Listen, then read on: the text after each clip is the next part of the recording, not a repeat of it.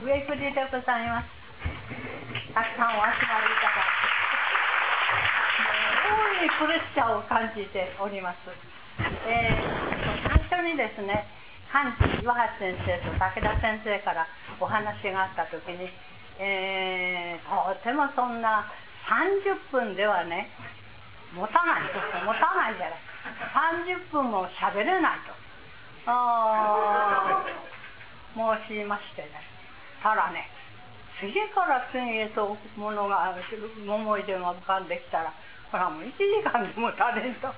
それをどう削除するかでだいぶ苦労したんです。であの講演なんて大げさな題がついておりますが雑談。あの頃についての雑談。そう思っていただいたらありがたいと思います。